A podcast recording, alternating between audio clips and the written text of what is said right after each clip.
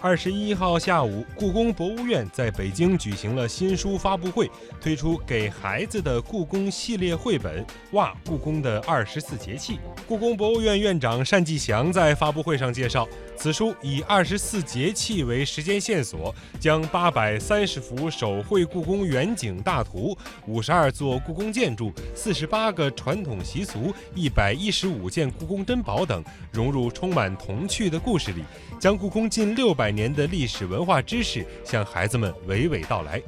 为了给孩子们更好的阅读体验，绘本还采用了先进的 AR 增强现实技术，并研发了同名 APP，让孩子们通过互动形式更好地感受节气变化、文物建筑搭建的乐趣。